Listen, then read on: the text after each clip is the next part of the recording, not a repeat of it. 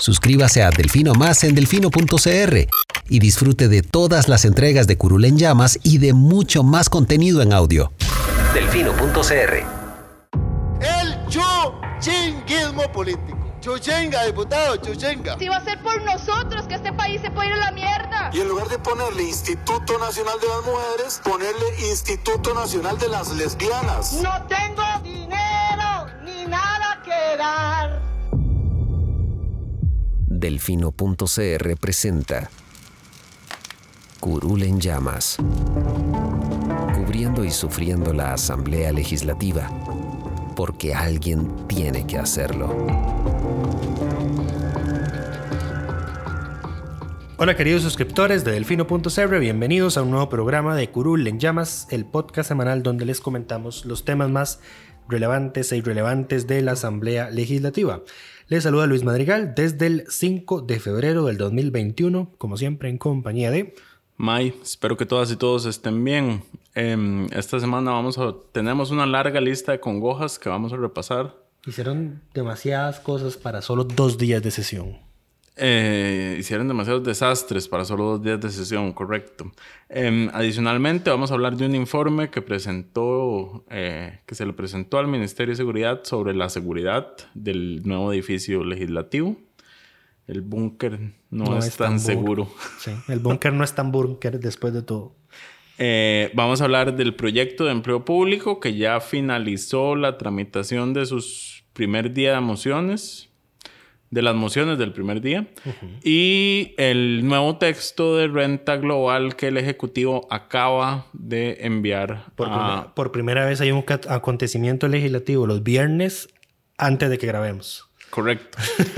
Pero bueno, empecemos con las congojas. Vamos a empezar con Walter Muñoz. Esta es una congoja reincidente. Sí. Hace algunas semanas les contábamos que en plenario don Walter había dicho que él conocía de alguien que conocía a alguien que compró una vacuna de COVID-19 en la caja. Claramente. A 500 dólares. A 500 dólares. Em, y... Ni siquiera es que conocía. Fue que alguien le contó Él dijo que alguien compró una vacuna. Exacto. Em, pero bueno, entonces eh, la caja en su momento le pidió a don Walter que presentara la información necesaria para realizar una investigación sobre el tema. Recordemos que los funcionarios públicos tienen la obligación de, si conocen de algún ilícito, eh, presentar la denuncia correspondiente. Bueno, don Walter no solo se ha negado a dar esa información, sino que en la comisión que investiga las compras de la caja en el marco de la... ¿Cuál comisión es entonces? No, hay una... La comisión que está investigando las compras de la caja es la comisión de ingreso y gasto. Hay una, hay otra, hay una comisión especial que investiga a la caja como tal, pero que su función primordial en realidad era investigar la sostenibilidad financiera de la institución pero que a raíz de la pandemia, pues ahora también quiere don Walter meterse en temas investigativos.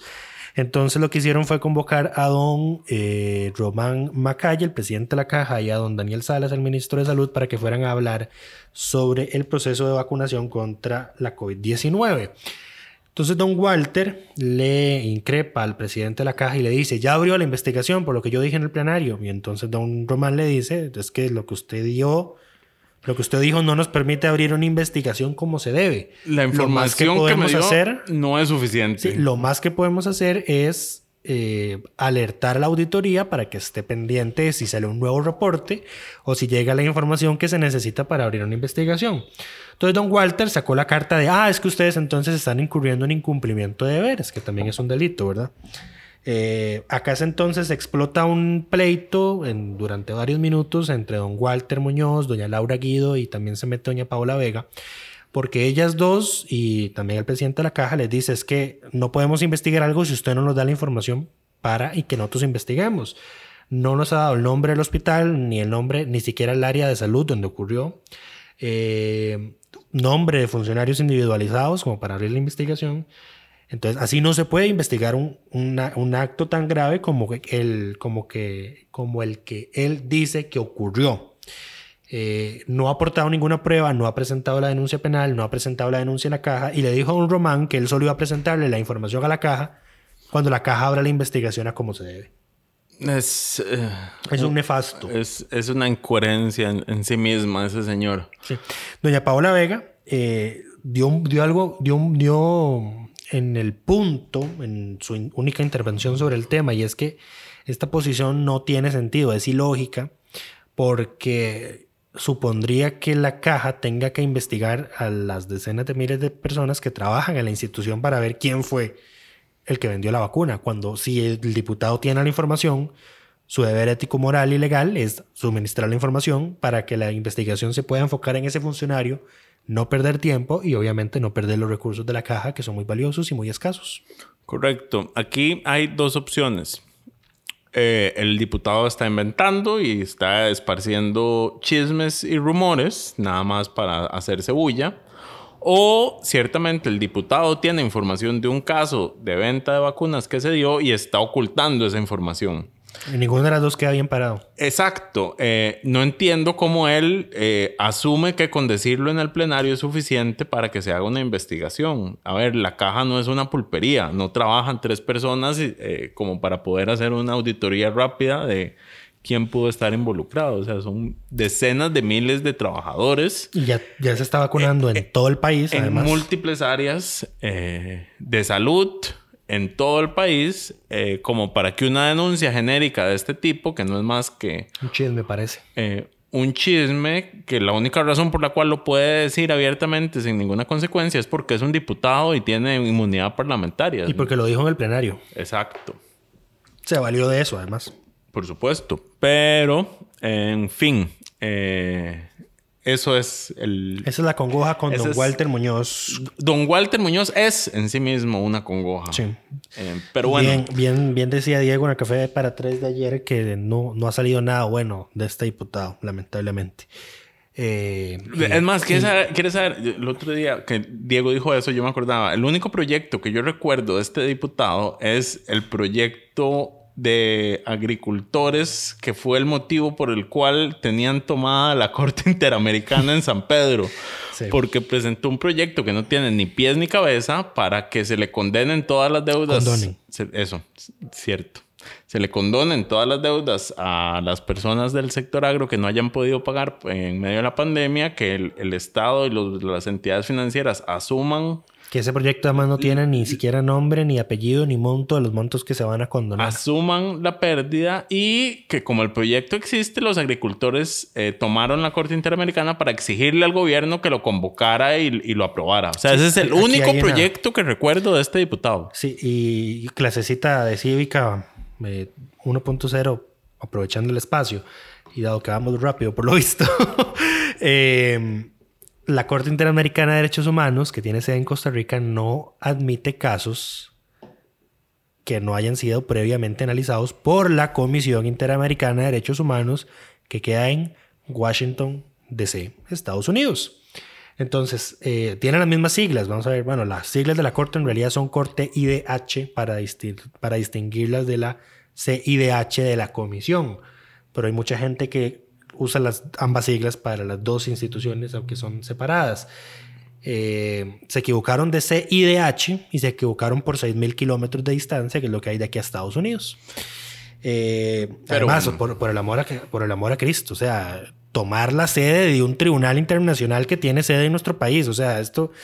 No Bueno, ya, es que ya ni, bueno, no, ya, no, ya ni siquiera puedo decir si, que si esto pasara en Estados Unidos los habrían baleado porque y después de lo que pasó en el Capitolio ya son de, un, de un tribunal internacional de derechos humanos. Además, sí. Pero bueno, pasemos a la siguiente congoja, vinculada al mismo tema. La diputada en la misma comisión, en la misma comparecencia de Román Macaya y demás eh, jerarcas que estaban, la diputada Shirley Díaz se dejó replicar noticias falsas eh, sin ni siquiera dar tiempo de respuesta al- al- a los interrogados. Sí.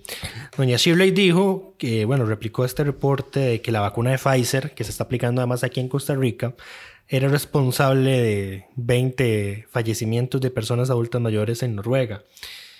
Eh, vamos a ver, esa noticia al día siguiente que salió ya había N cantidad de medios de comunicación que hacen eh, fact-checkeos desmintiéndola. Inclusive el propio gobierno noruego sacó una estadística bastante interesante que decía, es como, "Ma, en este país se mueren 60 adultos mayores al día. sin pandemia. Entonces no es como que, no es como que sea algo extraordinario lo que haya pasado. Y ya investigamos buena parte de esta cantidad de fallecidos, después obviamente, eh, y ninguno tuvo una, una, implicación directa con la vacuna. Entonces el reporte obviamente es falso. Además hay que recordar que este, la vacuna de Pfizer pasó por un estudio clínico de tres fases, que es lo mínimo que para una pandemia, que recibió la autorización de agencias médicas o agencias sanitarias estrictas de la Unión Europea y Estados Unidos, eh, y que Costa Rica homologó esa información. Que los casos secundarios, los efectos secundarios que hemos tenido en Costa Rica por la aplicación de la vacuna no llegan ni al 1%. Y los efectos alérgicos a la vacuna, asociados a la vacuna, ni siquiera se pueden responsabilizar a la vacuna, asociados a la vacuna, hasta que se demuestre que no fue culpa de la vacuna, son del 0,0036% de todos los que hayan recibido alguna dosis. Eh, y si doña Shirley se explayó, hizo como 12 preguntas en cuestión de 5 minutos, que era el tiempo que tenía, eh, y obviamente los, los jerarcas no iban a poder responder porque ella agotó su tiempo. Lo que hizo don Walter Muñoz entonces fue permitirle a ellos que respondieran fuera de plazo y ya doña Shirley como que le, pero bueno, no, pero como que diciéndole que no que, que era su tiempo y ella ya lo había gastado. Ella no quería que le Ella no quería que le respondiera. Sí, y esto, vamos a ver. Y esto es de todas las comisiones. Vamos a ver, aquí la, asamblea eh, no solo lo hace en las interpelaciones, en los interrogatorios, en las audiencias, también incurren en esa mala práctica de gastar todo su tiempo haciendo discursos o saturando de, preguntas al, eh, a la persona que está en audiencia y no darle tiempo a responder. Eso es lo que ya hemos dicho varias veces, que eso naturaliza la lógica del mecanismo de control político y de llevar a una persona a la Asamblea Legislativa. Em, y al final lo que queda es el video de la diputada, pues haciendo 10 preguntas, incluyendo de que la vacuna de Pfizer había matado 20 adultos mayores en Noruega, cosa que es falsa. Pero bueno, de todo hay encuesta moras y ya sabemos que, bueno, ni de doña Shirley ni de don Walter podemos esperar eh, cosas mejores que las que vimos esta semana. Lo otro eh, que tiene que ver con comisiones es que la Comisión de Gobierno y Administración ya terminó de tramitar todas las 300 y pico de mociones que se presentaron al proyecto de ley de empleo público. Eh, y en, en, el último cambio relevante, ¿no qué, May? No, no, seguí. no está siguiendo el orden. ¿Para qué me pedís una lista de temas si no seguís el orden? Perdón, pero ya está. Estoy hablando de comisiones.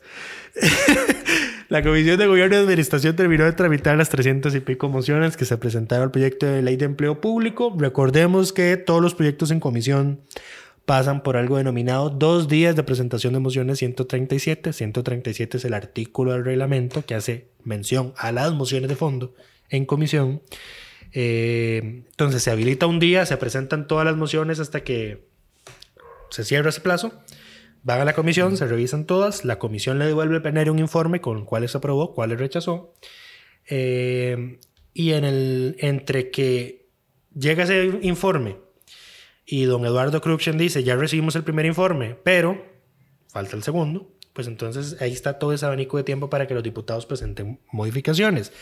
Lo traemos a colación porque ya fijo todos sabemos que la UCAEP se volvió a aliar con los sindicatos para pedir al gobierno que quite de la agenda de extraordinarias por un mes todos los proyectos relativos con la agenda del FMI y extraordinariamente anormal el gobierno le respondió el mismo día que no, los va a retirar porque hay tiempo suficiente para reformar todos los proyectos, para atender todas las consultas que se soliciten y porque la mayoría apenas están iniciando su trámite. Ahora, sobre, esta, sobre este comunicado, no extraña que el comunicado venga firmado por la Asamblea de trabajadores del Banco Popular. Los aliados de los sediciosos de rescate nacional. Por el movimiento, ¿cómo se llama la asociación? No, los no solidaristas. los solidaristas, eh, la Confederación de Asociaciones Solidaristas, el, sindicato, la Confederación Rerum Novarum y la UCAEP. Son los mismos cuatro que boicotearon la primera mesa mesa de diálogo del gobierno. Son los mismos cuatro que han sido aliados tácitos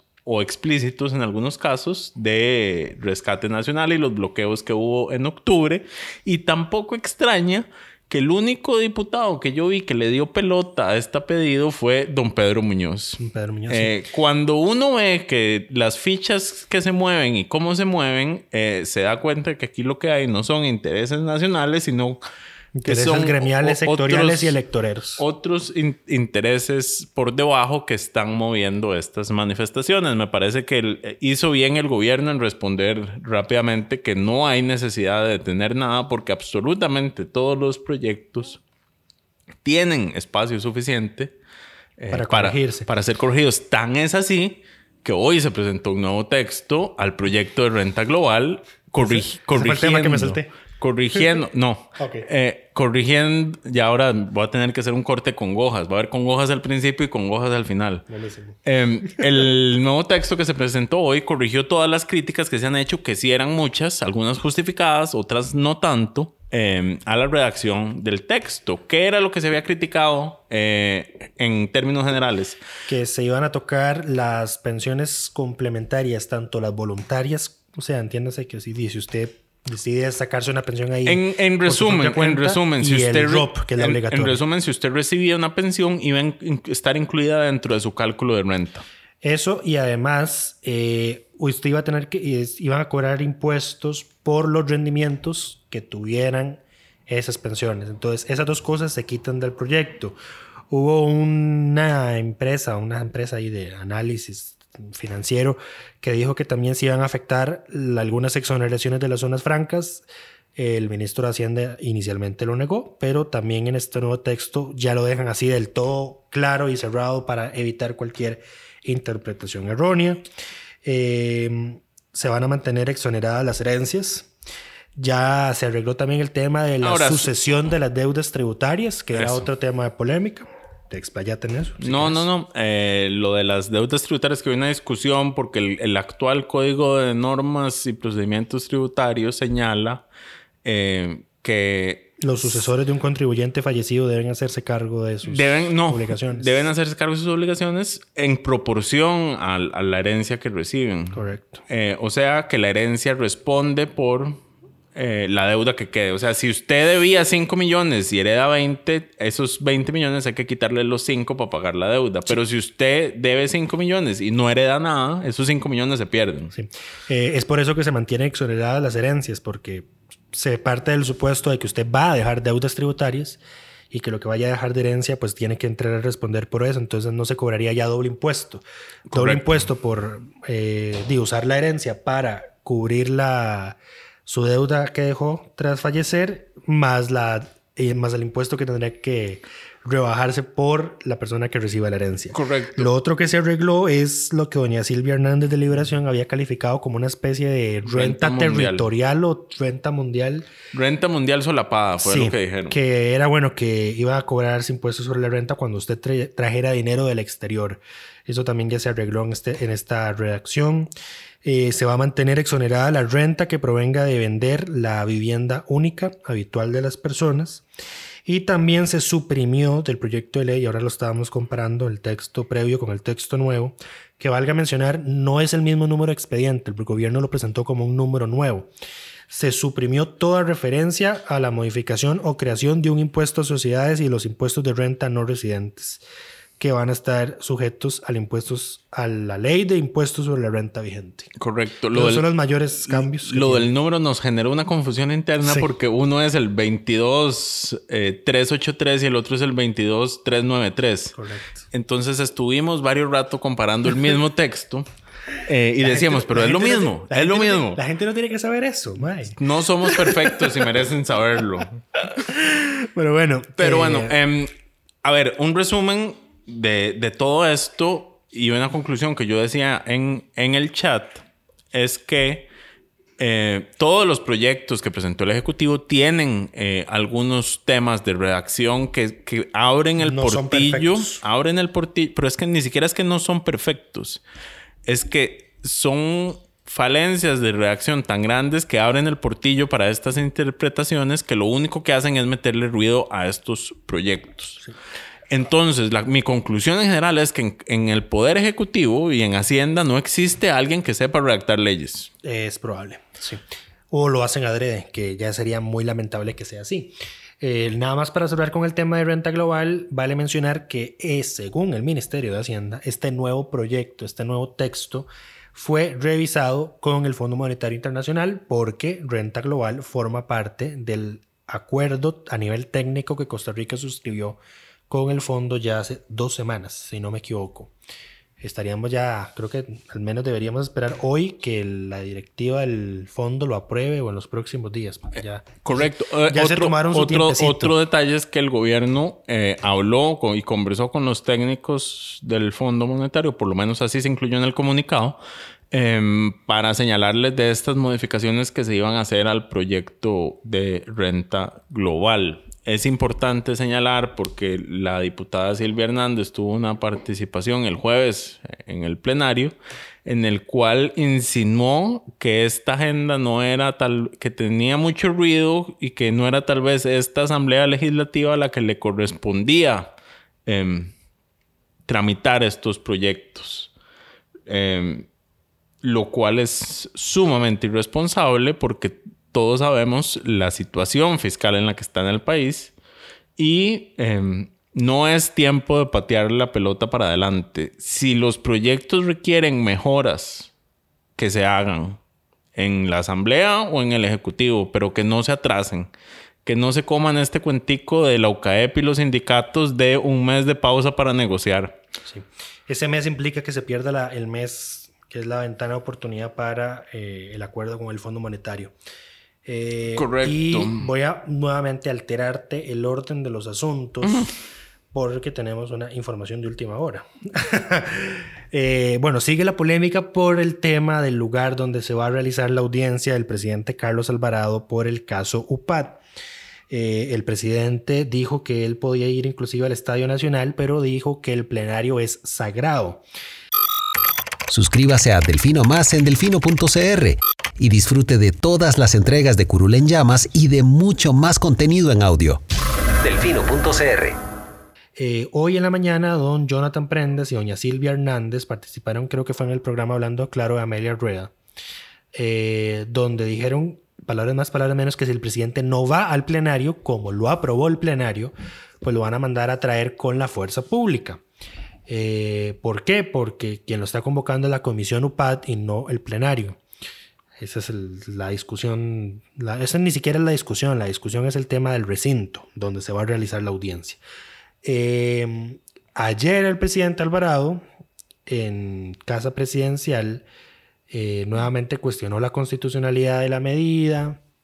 Eh, dijo que, que, previamente la ministra de la presidencia dijo que iban a analizar las implicaciones constitucionales, que era que el presidente tuviera que ir al plenario a hacer algo que según ellos el presidente no puede hacer en ese lugar. Eh, porque el presidente sostiene que su única participación posible en el plenario es pronunciar su discurso anual de labores. Em, entonces, doña Silvia y don Jonathan se dejaron decir esto esta mañana y don Carlos Alvarado acaba de hacer una publicación en su Facebook que voy a... Eh, lo suficientemente cortita pero sustantiva, entonces voy a permitir leerla. Dice, a mis compatriotas, tengo el mayor deseo de explicar a las y los costarricenses a quienes me debo todo lo relativo a la UPAD y dejar claro que solo hemos procurado tener mejores políticas públicas basadas en datos y en la evidencia. Es claro, por otra parte, que la constitución política no permite la interpelación legislativa al presidente de la República, aunque sea en forma velada. Así lo señaló el propio Departamento de Servicios Técnicos de la Asamblea Legislativa un ente técnico. Pensando exclusivamente en la ciudadanía costarricense y con la intención de darle las explicaciones que merece, he decidido acudir a la Asamblea Legislativa el próximo miércoles 10 de febrero. Lo resuelto por la mayoría legislativa representa un precedente de irrespeto a las normas constitucionales que no quisiera ver aplicado a ninguna de las personas que me sucederán en este honroso cargo. Mi asistencia al plenario no representa validación alguna por mi parte hacia este grave precedente, tan solo refleja mi respeto por la ciudadanía costarricense. Tomo esta decisión pensando única y exclusivamente en los mejores intereses de las y los costarricenses a quienes me debo. Por fin le puso cierre a ese tema. No hacía falta leer el comunicado, bastaba decir que va a ir y ya. Creo que ya el, el, punto bajo es claramente ser amenazado con ser llevado a la fuerza por la fuerza pública. Que esto es obviamente todo un nuevo tema de discusión. Vamos a ver, la amenaza es absolutamente innecesaria. Eh, Toda la discusión de este tema ha sido sí, innecesaria. pero ya llegar a ese extremo es innecesario. eh, porque vamos a ver, supone, supone poner sobre la mesa un escenario que nunca hemos visto. Eh, y mete en camisa de once varas a la fuerza pública.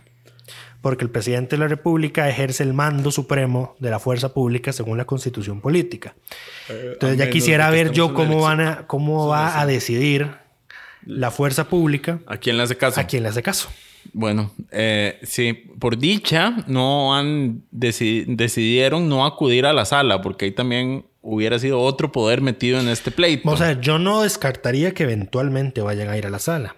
Por ejemplo, para... ¿Para qué? Ni para sentar al presidente o para, Sí, diluci- o para dilucidar si efectivamente constitucionalmente lo que se va a hacer es correcto, Correcto. o no.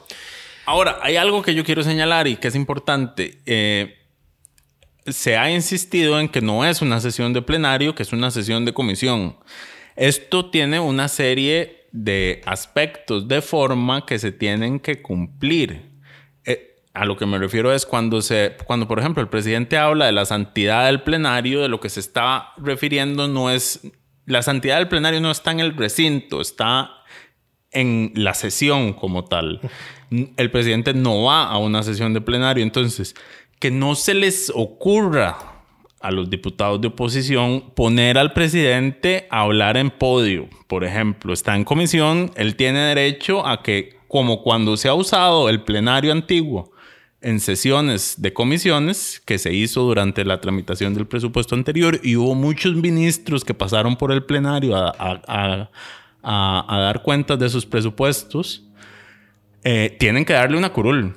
Tienen que darle espacio, en este caso, para que vaya con un abogado. Sí, hay que juramentarlo porque es una comisión de investigación, pero le, le tienen que dar una curul. No pueden dar, ponerlo a hablar de pie en, en el, el podio, podio. como se hace cuando da su informe el primero de mayo o como eh, se hace cuando se interpela a un ministro.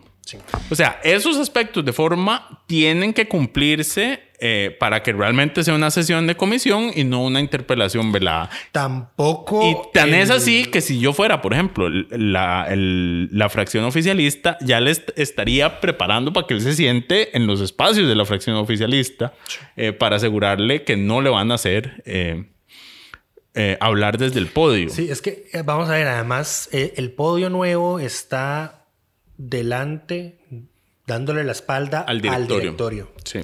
Y el directorio ese día, pues las sillas del directorio van a estar, tienen que estar ocupadas por doña Silvia Hernández y por don Jonathan Prendas, que son presidenta y secretario de la comisión respectivamente.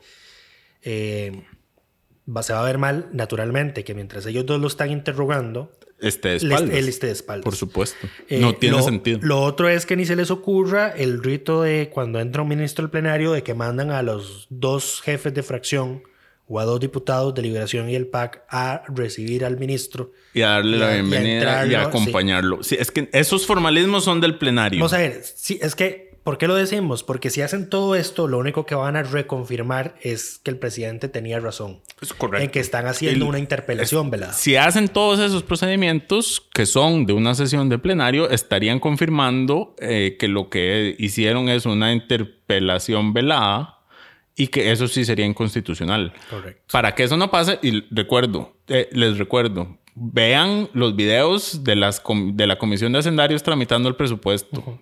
La dinámica, eh, a pesar de que es el recinto del plenario, la dinámica es completamente distinta.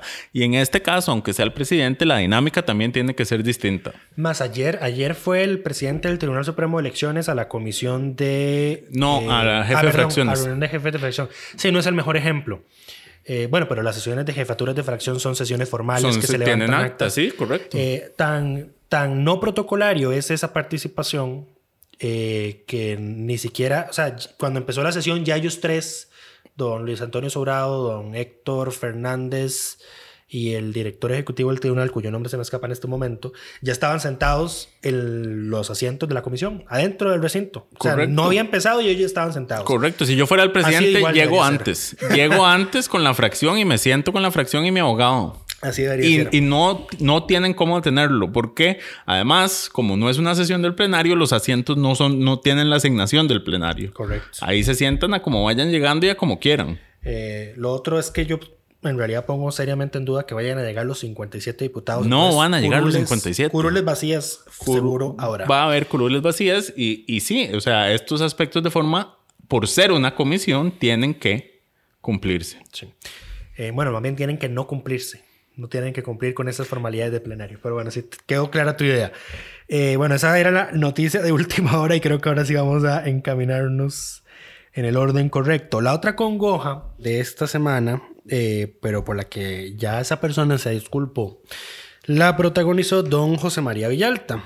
Eh, tiene que ver con igual las vacaciones forzosas de una semana que tuvieron los diputados, luego que el muy responsable diputado Gustavo Viales diera positivo en la prueba de COVID-19 y fuera a trabajar enfermo a la asamblea. Don Eduardo Cruxan le anunció a las jefaturas de fracción el jueves que para reponer las 12 horas de sesión de plenario que se perdieron en esa semana de vacaciones, él iba a extender por seis sesiones, dos horas, el, horario de la sesión. Los lunes, martes y jueves. Esos son los días que el plenario sesiona de 3 a 6. Los miércoles lo hace de 3 a 5. ¿Para qué? Para reponer esas 12 horas. Eh, casi que todos los jefes de fracción eh, pusieron peros. Por ejemplo, el jefe de deliberación dijo, yo no puedo garantizar que mis 17 diputados vayan a decir que sí. El- los neorepublicanos, que no son jefes de fracción, que Jonathan Prendas no es jefe de fracción, pero participa ahí con voz pero sin voto, dijo, yo tampoco puedo garantizar la presencia de mis diputados, ni los votos para la agenda de posposición, ni votos para una eventual moción para que cancelemos la sesión ordinaria del miércoles y la pasemos por una extraordinaria donde podamos ver proyectos ordinarios. Y la joya de don José María Villalta, que dijo que le, pidió a don Eduardo Cruxan que reconsiderara lo que él llamó una política de explotación laboral o de castigo a los diputados. Em, A ver, ¿por qué es un mal uso? es que me, me- me cuesta referirme a este tema porque todavía me afecta el término. Te- veo- a pesar te- de que él se disculpó. Te veo enojado. Villalta ya se disculpó y dijo que fue un mal uso del término. Eh, ¿Por qué no se puede hablar de explotación laboral en el caso de los diputados? Primero, porque eh, tienen un salario de 4 millones.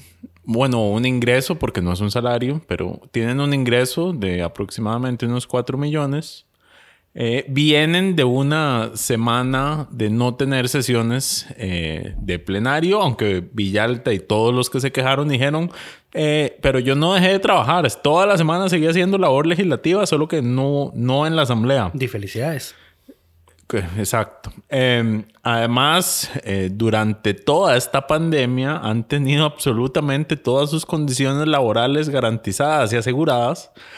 A diferencia de todas las leyes que aprobaron para, para que el, resto de la ciudadanía tuviera jornadas reducidas, suspensión de contratos, eh, salarios reducidos eh, y demás. etcétera.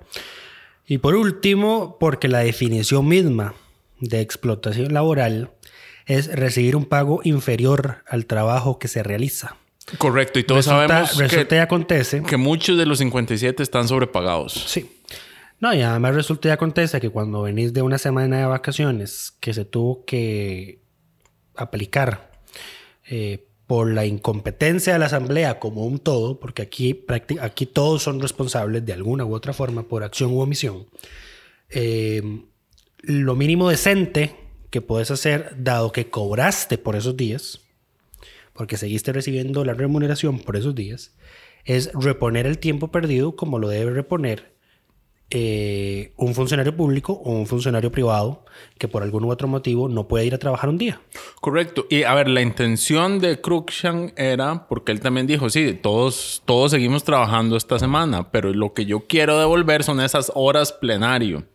Y aquí tal vez hay que explicar el, el procedimiento legislativo. En realidad, según entiendo, y Lucho, corregime si estoy equivocado, pero Probablemente. es posible. El presidente no tiene que levantar la sesión a las seis. Él no puede levantarla antes de las seis. Eh, después de las seis, él puede decidir extenderse sin ningún requisito adicional. Sí, vamos a ver. Eh, antes, eso cambió la administración de don Luis Guillermo. Eh, y cambió porque la administración de Luis Guillermo se hicieron varias sesiones muy largas que terminaran a las 11, casi 12 de la noche.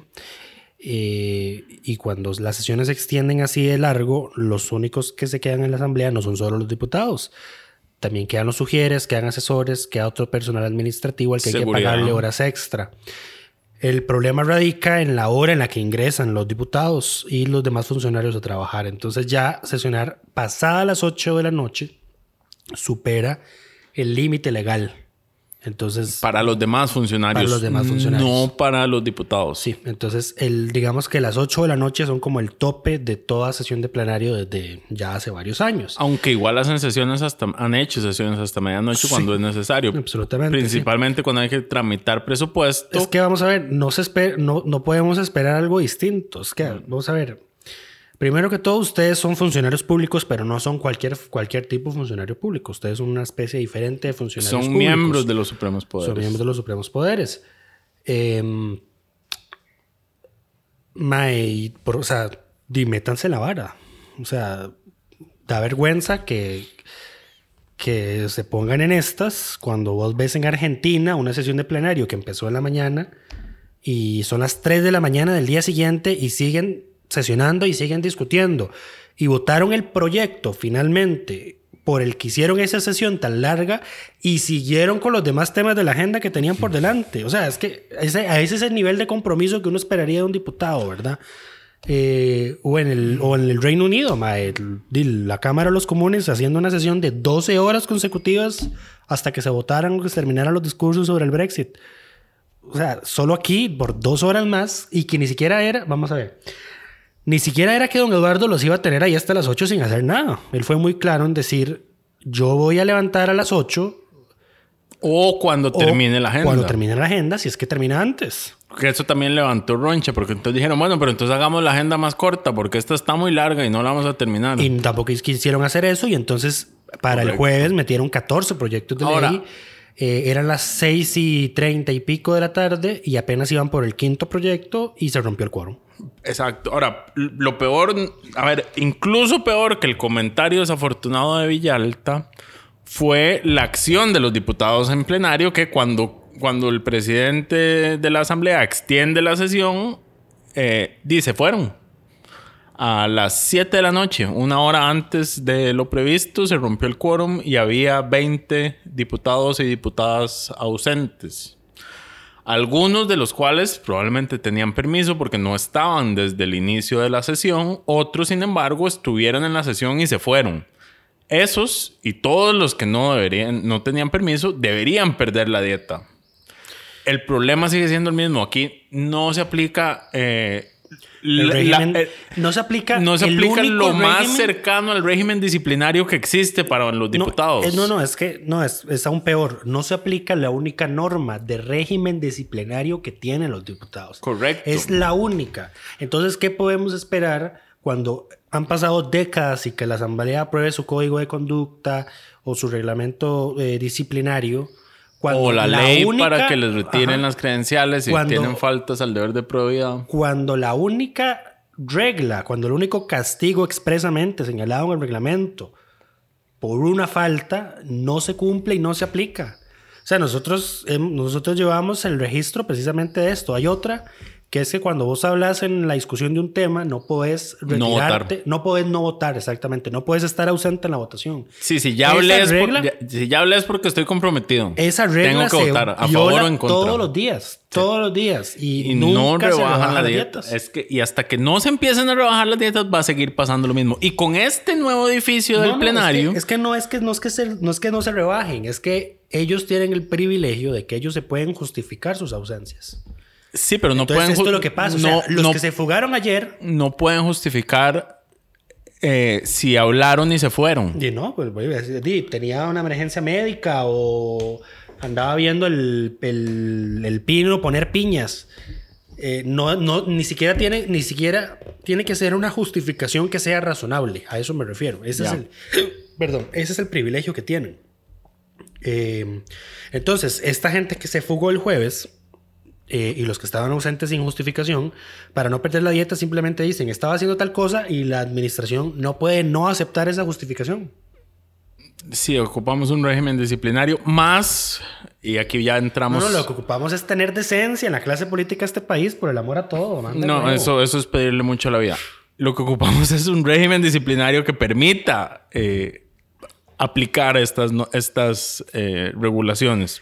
Hoy- y hoy- en, un- en días como ayer, yo me lamento de que la reforma constitucional para, para destituir diputados eh, se hubiese aprobado expresamente con la coletilla de la ley tiene que ser aprobada por la Asamblea Legislativa.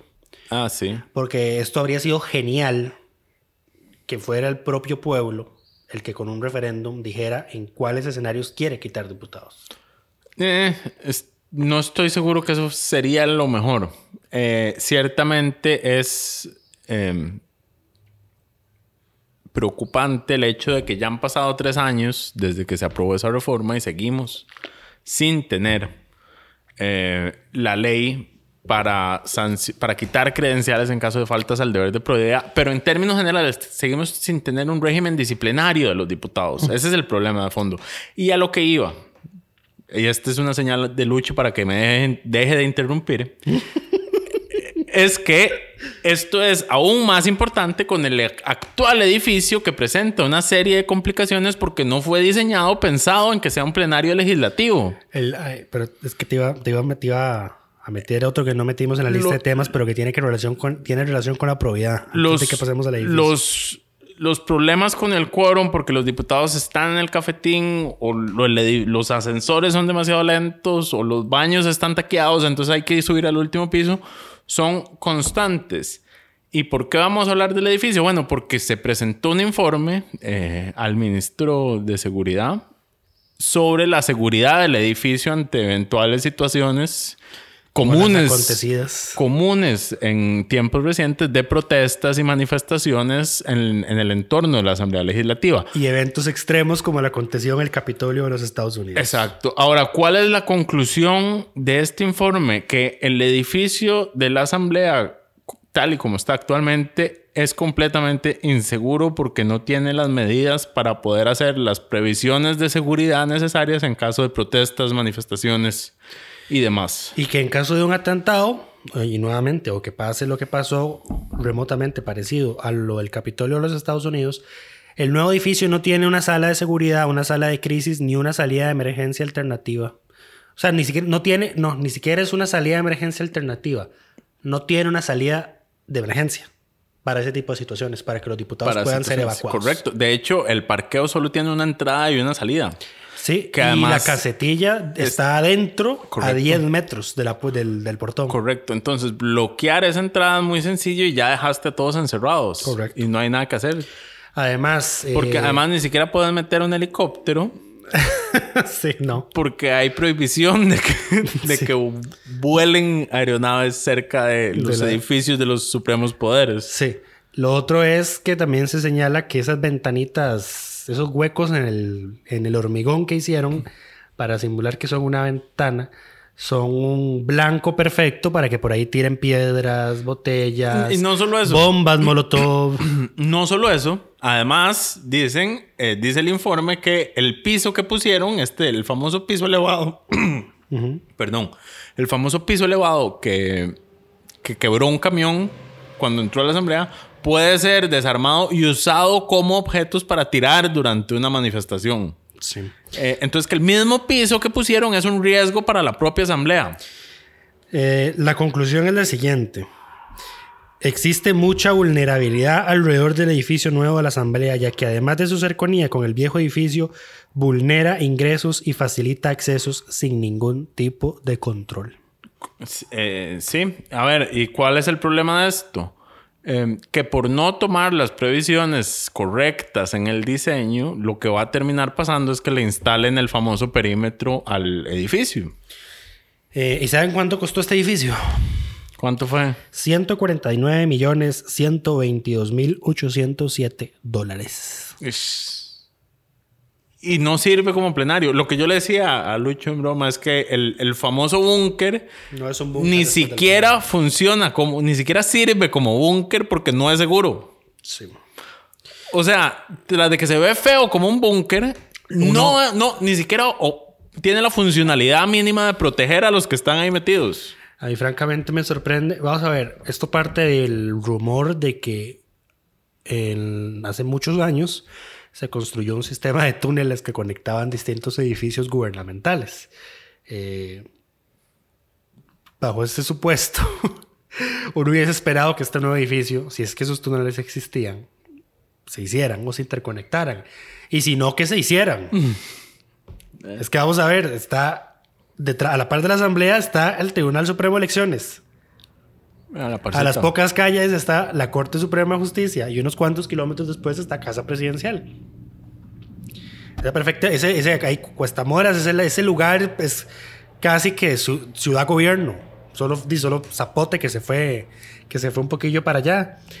Eh, pero manda que al menos la Asamblea Legislativa no, ten- no, no tenga esa, esas previsiones eh, o algo tan básico como una sala de crisis. Esto me recuerda a las discusiones del plan fiscal cuando quisieron meterse al perímetro con un camión. Eh, y estaba sesionando la comisión de asuntos hacendarios, si no mal recuerdo, y estaba en audiencia el ministro de Agricultura defendiendo su presupuesto. Y entonces cuando se empieza a hacer el alboroto y, y empiezan a vulnerar el perímetro, lo que hacen es ir a sacar a todos los diputados y los meten al plenario El plenario es el lugar más seguro. Que lo que tenía de, lo que tiene es un guarda de seguridad, una cámara y una puerta. Es el lugar más seguro porque Una- ahí, ahí queda grabado quién les hizo algo. Un- no, no. En ese, en ese plenario no. En ese plenario solo quedaba grabado lo que estaba puesto en el monitor que se grabara, a pesar de que había mul- varias cámaras. Eso sí lo recuerdo. Pero imagínense, y, el y me recuerdo y me dio mucha gracia, después, ya, ya tiempo después, obviamente, del incidente, porque dejaron al ministro de Agricultura ahí en la comisión tirado. O sea, todos se fueron para el plenario a evacuar. Y dejaron y el al ministro, ministro ahí, ahí. y Y hasta que alguien llegó, venga, don Renato, por favor, vaya al plenario. Qué cosa más triste, pero bueno. Son Eh, yo no me quiero ni imaginar qué habrá pasado, por ejemplo, en Casa Presidencial en el 12 de octubre del año pasado, cuando los de los sediciosos de Rescate Nacional empezaron a tirar piedras y de todo, y se armó el bochinchero que el, se armó. el enfrentamiento con la policía que hubo. Sí, eh, no me imagino qué habrá pasado dentro de Casa Presidencial porque, tenem- porque Presidencia dijo, el presidente estaba en Casa Presidencial en ese momento. Eh, ahí sí no sabemos si hay túneles o si hay salas de seguridad, de, salas de crisis, etcétera. No, Pero pues bueno. que va a haber nada. Estamos en pañales en términos de seguridad hacia nuestros eh, Supremos poderes. funcionarios de los supremos poderes, es correcto. Pero bueno. Lo otro que no me dejaste meter la cuchara antes de que pasaras de tema es otra, es otra media congojilla. Media. Sí, eh, y lo que tiene que ver también es con jefes de fracción. En la reunión de jefes de fracción, don Eduardo Cruxian quiso que se definiera la fecha en la que se va a conocer la acusación contra el diputado David Gurzón Cerdas por delitos contra la libre determinación del votante, le hace comprar votos. Em, resulta y acontece que don David se fue a Dubái. Nadie sabe por qué. No, por supuesto que sabemos por qué. No digo yo, realmente nadie sabe por qué. Porque en teoría andaba en un foro de eh, tolerancia y algo que tiene que ver con la paz y resolución alterna de El conflictos. renuncio de la violencia como forma para resolver los conflictos. Correcto. Nada más para recordarles, estamos hablando del diputado que agarró a golpes a un asesor. de su propio partido. Eh, correcto. Entonces, él anda eh, en, en una conferencia hablando sobre resolución alternativa y pacífica de conflictos. Y, y sobre tolerancia, además. y no, no, dejó, Pero bueno, no, entonces, dejó, no dejó el papelito renunciando a su inmunidad. Eh, y entonces don Luis Fernando Chacón, el jefe de Liberación, pidió que se tuviera la deferencia con el diputado Gurzón de que el tema se analice Cuando regrese. cuando regrese. Claro, las diferencias no legislativas tiene- solo les aplican a ellos. Que no tiene sentido porque lo que hace la Asamblea es simplemente es aprobar la creación de una comisión especial Que el analice la investigación, que determine si tiene la suficiente base, si no es espuria, si no es etcétera, etcétera. O sea, lo que ya hizo la Corte Plena, pero ahora lo hace un ente político. Eh, y recomendar al plenario que le levante la inmunidad o no. Correcto. Eh, ahora, don Luis Fernando. Don Luis Fernando dijo que él tiene entendido que don David va a renunciar a la inmunidad. Sí, puede No ser. lo hizo antes. No lo hizo antes de irse. Hubiese- hubiésemos aprovechado estos días que no está, porque vuelve hasta el 7 de enero, eh, para ya Hasta el, integrar 7, todo. hasta el 7 de enero, no, hasta, Hasta el 7 de febrero. perdón. Sí. No, se fue por un año. Ojalá volviera hasta el 7 de enero del otro año. te lo No, prometo. porque entonces nunca lo van a juzgar. Eh, no, pues, es que no, no se necesita. Es que eso fue lo, eso lo explicó don José María. O sea, no se necesita No que él hace esté. falta que él esté. No se necesita. Simplemente única lo, que se, lo que se analiza es que la, la acusación tenga sustento. Eso es todo. La única razón por la que yo que- por la que yo hubiera pensado que el jefe de fracción de liberación hizo esto es porque Gursón se haya comprometido a renunciar a su inmunidad al regresar y no tener que pasar por el proceso de crear una comisión. La única razón por la que yo veo que esto tenga sentido. Pero bueno, aprovechando jefes de fracción, porque también este fue una, un último momento. Tribunal Supremo de Elecciones. El Tribunal Supremo de Elecciones eh, llegó a, a donde jefes de fracción, a, a la reunión de jefes de fracción, a hablar sobre el presupuesto del tribunal para este año y las necesidades presupuestarias que tienen en, eh, para eh, crear las condiciones necesarias para las elecciones del, del próximo año. Mucho del presupuesto que les hace falta y que no había sido aprobado por los diputados por sus recortes tiene que ver con la adquisición de licencias y programas de software y seguridad servidores eh, para resguardar las bases de datos que tiene el tribunal, donde está no solo el registro completo del padrón, sino también los sistemas con los que el tribunal hace el conteo de votos. Sí, en resumen, la plata que le quitó la Asamblea Legislativa al tribunal, a pesar de que el tribunal les advirtió de previo lo que iba a pasar si se la quitaban, eh, son dos. Uno denominado el, el perímetro de seguridad informática, que es el que evita que cuando se transmiten los resultados de las urnas, de las juntas, de las juntas Electorales. electorales al tribunal, que esos datos sean interceptados y alterados. Nada más y nada menos, ¿verdad? Nada y el más. otro, y el otro, como ya dijo May, es el data center alternativo del tribunal, donde está toda la información registral y electoral del país. Y es un data center que obviamente se debe tener en caso de que ocurra algún evento fortuito, algún desastre natural o algún ataque informático que Siempre- tumbe los sistemas principales. Siempre hay que tener algún respaldo. Em, Pero bueno, a mí lo que me hay algo, aquí hay algo que me molestó de eso, de esa, de esa audiencia, pero no fue por ellos. Eh, No fueron los diputados. Sí, A mí me molestaron es- los. Fue, fue específicamente doña Ana Karina Liña. Correcto. No, a mí me molestaron varios porque todos decían, bueno, es que sí, tienen razón, tal vez nos hemos excedido con el tema del recorte al gasto sin darnos cuenta realmente. De las preocupaciones. Y aquí lo que molesta es que el tribunal se manifestó y le escribió a la comisión antes de que se hiciera el recorte y les dijo todas estas cosas y a la comisión le valió. Es más, sí, les valió y recordemos que su posición, que su posición cuando, se, cuando aprobaron los recortes es eh, que lo arreglen en un extraordinario. Una posición valeverguista y desinteresada y súper irresponsable con su trabajo y sus obligaciones. Correcto. Y Ana Karina dijo, ve, pero es que a mí así es como me gustan las cosas, que vengan a hablar con nosotros, porque aquí llegan muchos oficios. Sí, entiéndase que vengan a desfilarme a pedirme la plata.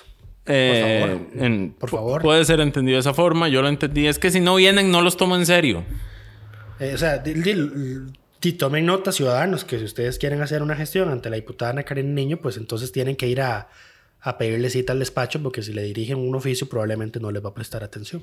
Eso Es- fue lo que es- eso fue lo que se entendió. Correcto. Eso fue lo que se entendió. Em, pero Eh, bueno, en resumen, son 1.879 millones de colones lo que están pidiendo que se reponga. Y que todos dijeron, sí, claro, por supuesto, el tribunal, las elecciones, las la santidad del voto.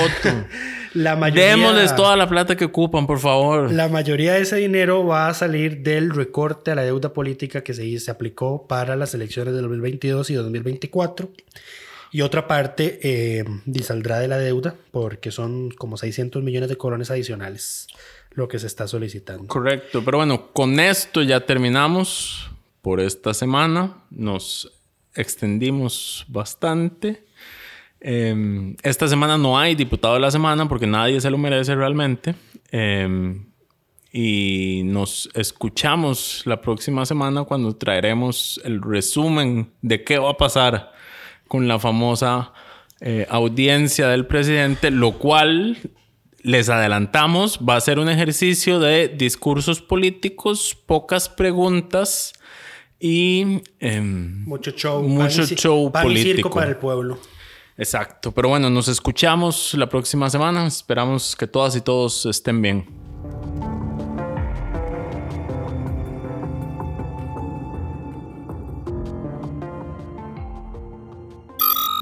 Suscríbase a Delfino Más en delfino.cr y disfrute de todas las entregas de Curul en Llamas y de mucho más contenido en audio. Delfino.cr